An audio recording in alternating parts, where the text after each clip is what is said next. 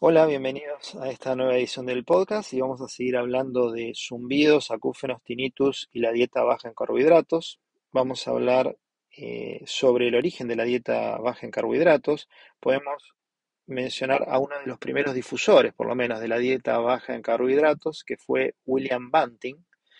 William Banting era un carpintero inglés eh, en, el 1800, que eh, era un exitoso carpintero, muy prestigioso, de hecho fue carpintero del rey Jorge II en Inglaterra, y tenía un problema de sobrepeso muy importante, además de otras complicaciones. Realmente era un sobrepeso que afectaba eh, su movilidad, le dificultaba subir escaleras, estaba empezando a afectarse su audición, su visión, tenía una hernia umbilical y había hecho todo lo posible por bajar de peso, actividad física, dieta, etcétera, sin buenos resultados.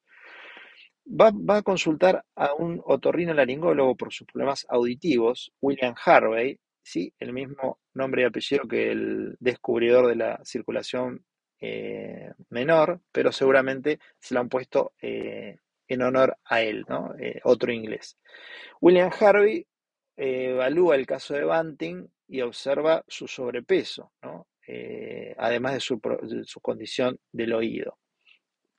Justamente eh, Harvey había asistido recientemente en París a unas clases del fisiólogo Claude Bernard, donde se hablaba de la fisiología de mm, el azúcar, la diabetes y todo lo demás, y Claude Bernard recomendaba en estos pacientes la dieta baja en carbohidratos, por lo cual William Harvey le ofrece a Banting esta dieta y Banting la empieza a, cumplir con unos resultados espectaculares, por lo cual está tan entusiasmado eh, Banting con esto que hace su libro famoso Letter on, Corpulence, que se difunde y es un, eh, éxito. Realmente es uno de los, de los libros de dieta más difundidos eh, y más exitosos. Lo distribuye en forma gratuita y eh, es un paradigma de tratamiento de la obesidad y la diabetes durante muchísimo tiempo, incluso en, la medicina. Cualquiera que iba con sobrepeso o diabetes se le sugería este tipo de dieta baja en carbohidratos. Banting además solucionó su problema de visión y de audición eh, con esta dieta, fíjense ustedes. Eh, y este fue el paradigma de tratamiento de la obesidad durante siglos hasta que eh, fue modificado en, el, mediados del siglo pasado con eh, las propuestas que había hecho Ansel Case, que para eso les sugiero que escuchen podcasts anteriores. Pero como vemos, mejoró su problema auditivo. ¿Y cuáles son? Y, hablamos en un podcast previo de los beneficios y de lo exitoso que es la dieta cetogénica y baja en carbohidratos en los problemas auditivos. Vamos a repasar algunos mecanismos por los cuales puede ser útil la dieta baja en carbohidratos en mejorar los zumbidos en los oídos y los problemas auditivos.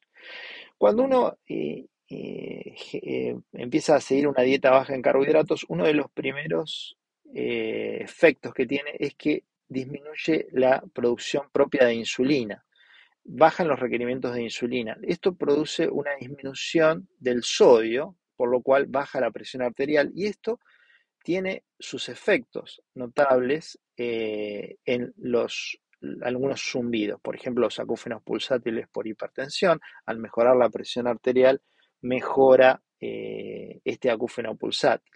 También eh, se usa los diuréticos, eh, se han usado por muchísimo tiempo y de hecho todavía se sigue haciendo en determinados problemas auditivos, por, por ejemplo la enfermedad de Menier, donde existe un problema en los líquidos en el oído interno y esto produce eh, hidrops eh, endolinfáticos, o sea, un problema en el oído interno de, manejo de los electrolitos y, de las presiones, que genera deterioro en la audición y zumbidos, a veces solo zumbidos.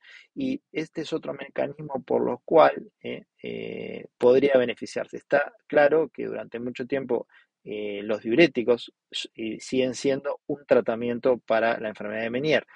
Esta es una manera indirecta, reducir los carbohidratos, de bajar el sodio corporal, bajar la presión arterial y tendría el mismo efecto, en definitiva, que los diuréticos sin los efectos adversos, hacerlo de manera natural. Otro mecanismo eh, a través de la dieta es la reducción de la inflamación. Sabemos que la respuesta inflamatoria, por ejemplo, ante infecciones virales o ante eh, otro tipo de infecciones, se reduce también ante traumatismos, por ejemplo, un trauma acústico, por ejemplo, se puede reducir con la dieta. La, dieta baja en carbohidratos disminuye la respuesta inflamatoria, lo mismo que cuidarse del consumo de aceites vegetales ultraprocesados. Otro mecanismo es la eh, disminución de, los, eh, de las reacciones autoinmunitarias.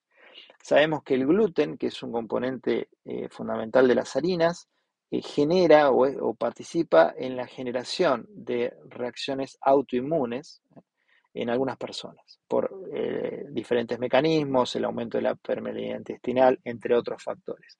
Entonces, eh, invariablemente la dieta baja en carbohidratos o cetogénica redunda en una disminución muy notable en eh, la ingesta de gluten, que genera estos mecanismos autoinmunitarios. Entonces, las personas que tienen hipersensibilidad al gluten, sin ser celíacas, también se ven beneficiadas y pueden mejorar eh, su condición auditiva y sus acúfenos por, este, por esta vía, la reducción de, los, de la respuesta autoinmunitaria.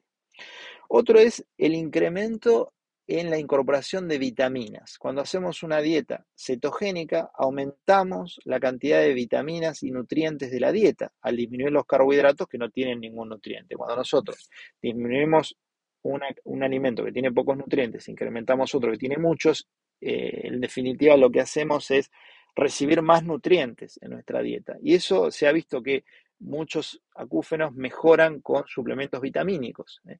Es una manera natural esta de, a través de la dieta, administrar a las personas más nutrientes, una, dieta con mayor carga nutricional. Y sabemos que la dieta cetogénica es una dieta eh, con una cantidad de nutrientes mucho más eh, concentrada que la, dieta de 50% de carbohidratos tradicional.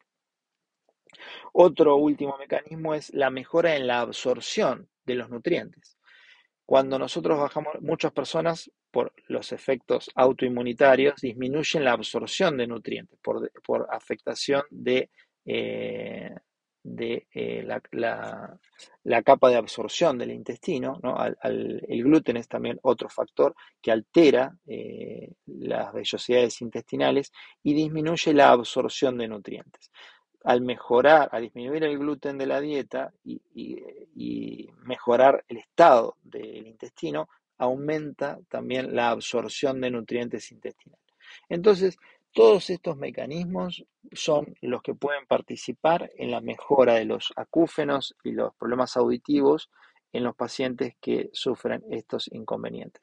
De ya que esto suele ser la punta del iceberg, ¿no? Eh, a veces la persona nos consulta por acúfenos y eh, haciendo estos cambios en el estilo de vida, eh, los beneficios pueden trasladarse a demás circunstancias de la salud, ¿no? uno viene por el por el oído, pero termina mejorando sus funciones cognitivas, su función cardiovascular, etcétera, etcétera, al mejorar su estilo de vida.